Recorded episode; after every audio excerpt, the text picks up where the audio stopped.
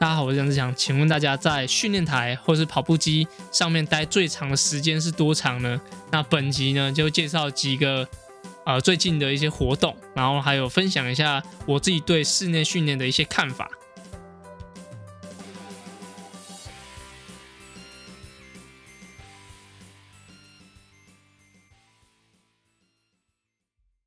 大家好，我是杨志祥。我发现我在上一集的时候好像忘了讲说，大家好，我是杨志祥。然后突然就一直接开始，那有一点点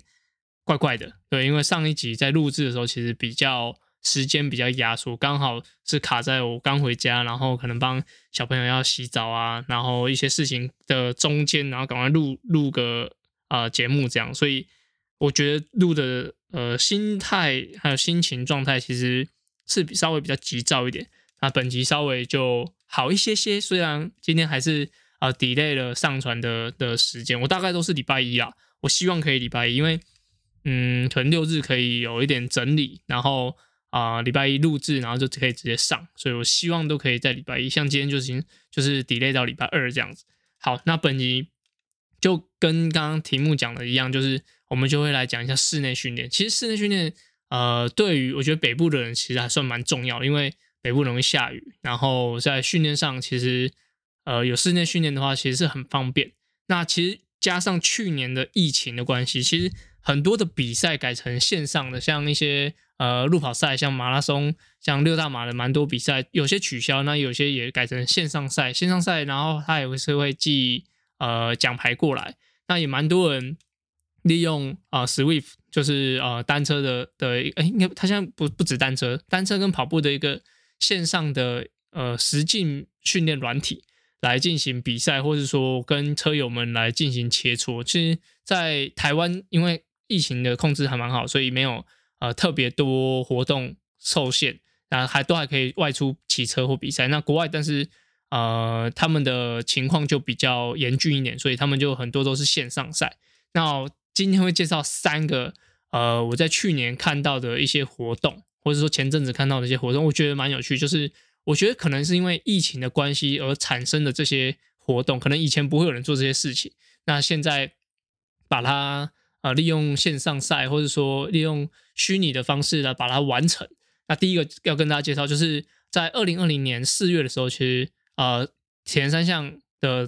世界冠军就是 Young Fortino，就他同时也是二零零八年北京奥运金牌。Young Fortino 他在去年四月的时候，他做了一个。室内的二二六比赛，如果你们有看他的 IG 的话，其实应该在前面几个经典回顾都有写到，就是他有一个 try at home，就是在家里做一个三项。那他就是用呃把所有的会用到的的比赛的器材，好，包含游泳池，然后他可能有选一个地方嘛，不可能，应该不太可能是他家，然后就是在室内完成游泳，然后马上换装去骑车，然后再去跑步。那中间我觉得他，因为他的单项成绩其实都还蛮快，那他总时间其实是八个半小时，八小时三十三分三十八秒，那跟他自己的的最佳成绩七小时三十五分差了一个小时。那待会会说明一下他这中间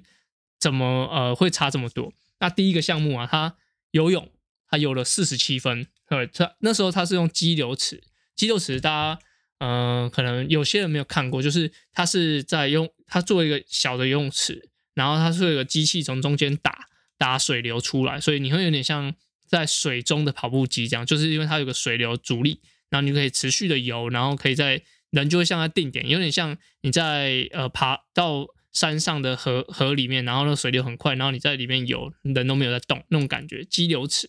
然后它在里面。用一分十秒每公每每一百公尺一分十秒的速度，然后游完了三千八百公尺，它应该算是用计算时间的，就是机器的速度加它呃实际游的时间，所以把完成三百八三千八百公尺的游泳。然后单车的话，它骑了骑乘时间是四小时十三分。然后我有看它的影片，它大概均瓦都有均瓦应该都有两百六两百八。左右四个小时多都是这个这个秒数，呃，都是这个瓦数，所以可能有些片段它有剪掉，我没有真的看到它的实际瓦数。我觉得至少应该也有个呃均瓦应该有个两百七两百八，对。然后其实这个我觉得室内骑乘要达到这个时间其实很不容易，因为呃，你在室外骑乘可能有些是上坡，虽然比较吃力，可是下坡的时候你脚是可以休息的。但是如果你像他是用一百八十公里都是在室内骑的话，其实他没有什么时间可以停脚，因为停脚可能就不太会动，然后距离上的维持也没也没有像在路上有惯性那么简单。在跑步的部分呢，他的全马完成时间是两小时五十八分哦，他已经完成前面的三千八百公尺游泳，然后还有一百八十公里单车，然后在室内的跑步机还可以跑出用均速四分十三每公里的时间来。完成最后的一个全马。哦，所以其实其实这个秒数这个时间是非常非常快，因为我觉得在室内，虽然它的整个，比如说我我有贴连接在啊贴连呃影片的连接在连接栏在资讯栏里面，你们大家可以看一下，在当下它是其实很多人跟他视讯，然后聊天通话，然后来分散他这种很会呃容易疲倦的一个心理状态，但是我觉得。任何一个人在室内做这些运动，即使像他老婆都有在旁边帮他加油，但我觉得他一定会是很精神疲劳的。那他可以做出这样成绩，其实非常非常快的。所以我觉得就是大家不妨可以试试看，也许完成一个五一五啊，就可以感觉到其实它的难度在哪里。如果你没有办法用激流池，你可以用就是游泳池就好。那我觉得这是呃在去年因为疫情关系里面蛮。不错的一个挑战赛，好，那我觉得这个是蛮有趣，跟大家推荐。然后第二个就是呃，Super League Triathlon，就是它是一个短距离的联盟，然后它的比赛的方式很很有趣，就是它是它可能会有游起跑，然后第二个它会有分回合制的，然后游起跑，可能距离都短短的，可能两百两百公尺游泳，然后四公里的单车或是六公里单车。然后要加可能八百或者一千公尺的跑步，就是比较短距离。然后是人数也是有限制，就是限制一些世界各地的精英选手，然后让大家可以一起去参加这种短距离，然后增加可看性的比赛。那他们在去年因为疫情的关系，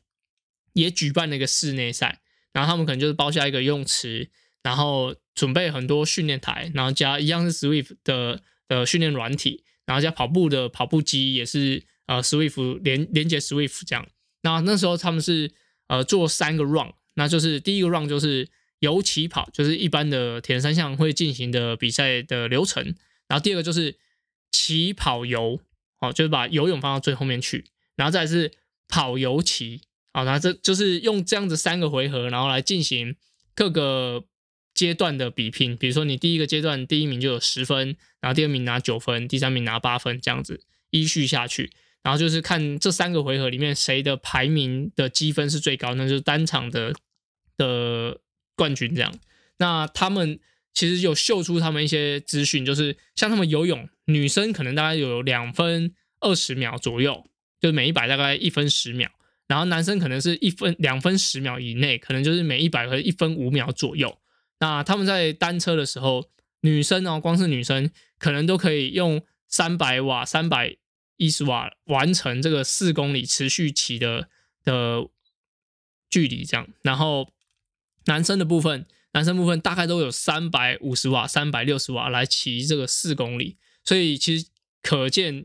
强度是非常高。而且虽然是室内，但是他我想他应该是有开一个就是彼此可以跟车的一个城的模式。然后让大家可以跟跟着其他人骑，其实即使是在呃看那个 Swift Swift 里面的打电动的样子，但它都还是呃很有一个竞争性，就是它会跟车，还会轮车，虽然没有过弯那种刺激性，但是它还是会大家集团粘在一起。那跑步的话，它的设定上我觉得蛮有趣，就是因为有人会，就是它的规则是应该是可以穿，就是不穿鞋子，因为它跑步只有跑步只有跑一公里啊。那可能有人骑完车之后，他会马上就赤脚去跑跑步机跑一公里，然后就会就会看得出来，可能有穿鞋子跟没穿鞋子一些差别。所以也因应的，因为因为疫情的关系，然后让这种室内赛的变化变得很多这样。所以我自己觉得还蛮有趣的。对这种短距离的的比赛，然后结合这种回合制的，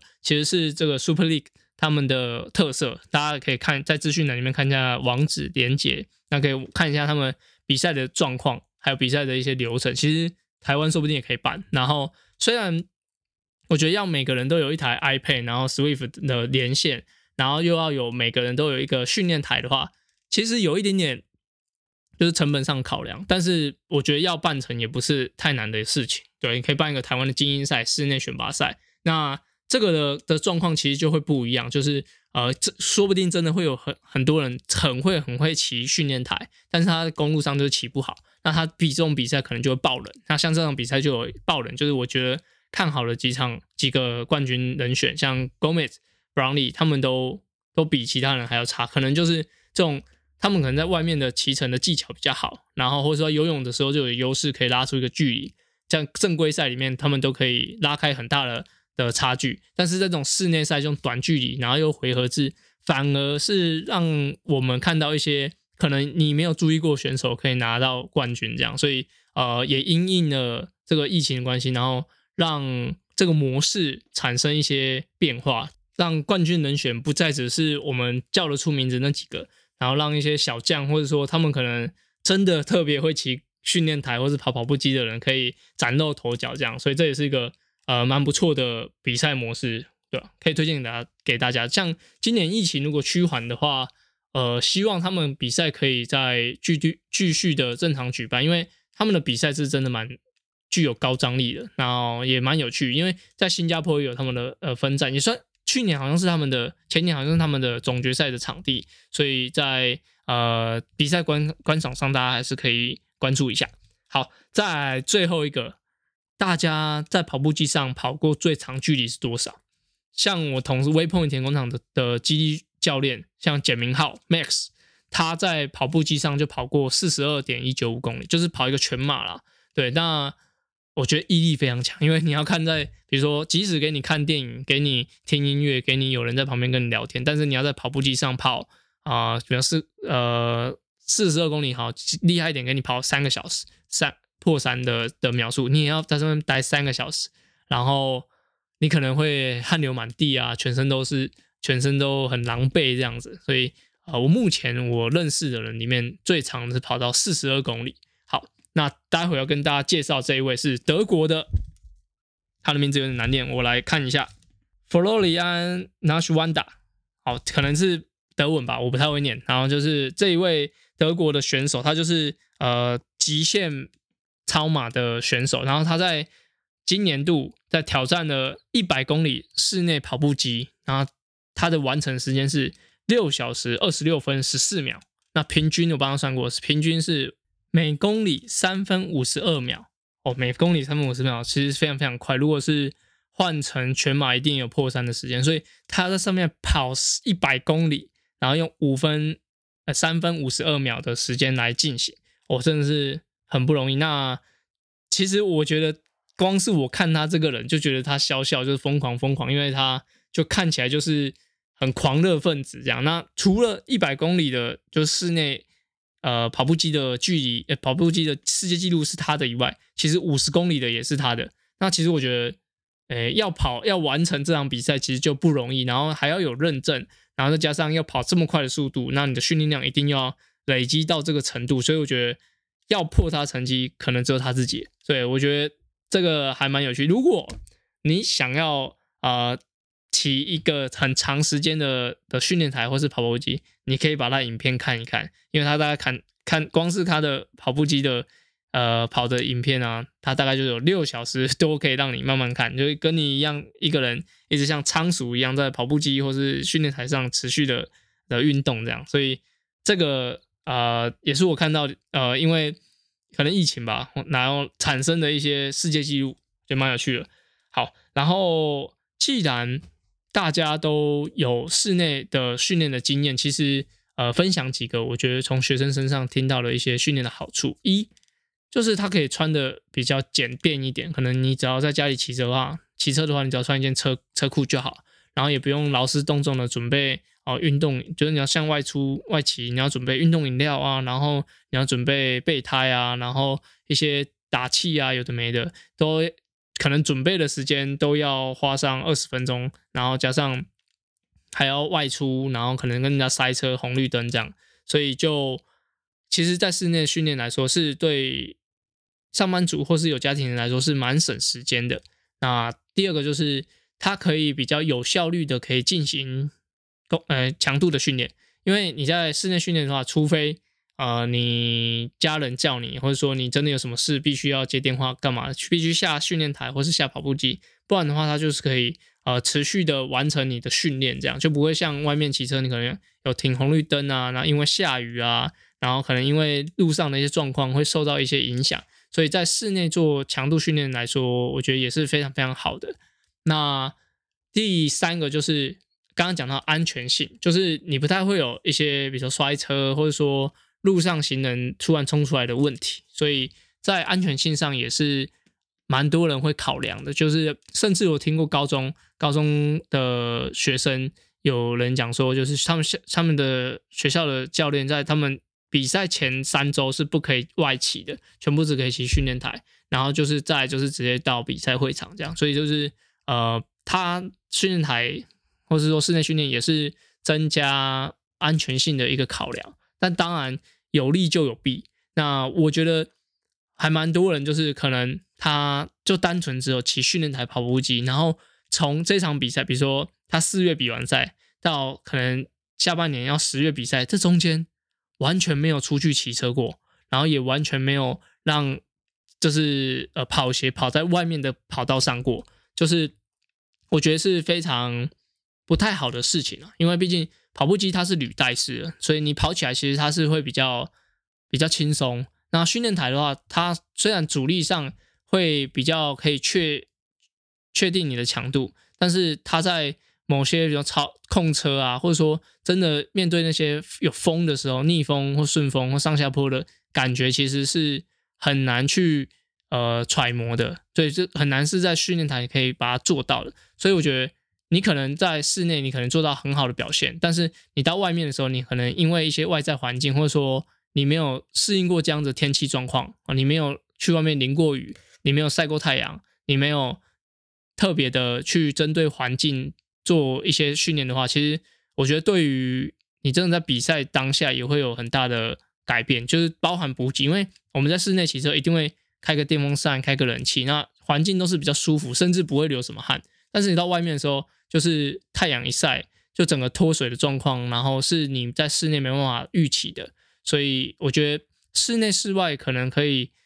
做一点比例上调整，比如说天气好，就真的我就鼓励大家一定要出去外骑。就千万不要只有在室内里面就觉得好像这样就够了。那我觉得去适应一下外面的环境，尤其是越靠近比赛的时候，那有些轻松的课程你可以去外面做，然后真的比较强的强度你可以在室内做。那我觉得这样子是对于你的比赛稳定性还有你的应变能力是会提升的。好，那今天就分享很多室内训练。那刚刚你看大家看一下题目，就叫室内训练，就是你会。含泪去做训练，这样好。那我自己因为小朋友出生的关系，所以我也大部分的训练都要在室内来做进行，这样。所以我很希望可以出去啊，只是呃时间还有一些呃考量上就没有办法很长时间在外面。但是如果大家接下来天气越来越好了嘛，就是要把握好好天气的时候，然后尽可能去去户外往户外走。去抓一下比赛的感觉，这是最好的。好，那如果有什么问题，还是说想分享，就可以在 Apple Park 留言给我，或是 IG 啊、脸书都可以找到我。好，今天就这样，感谢，拜拜。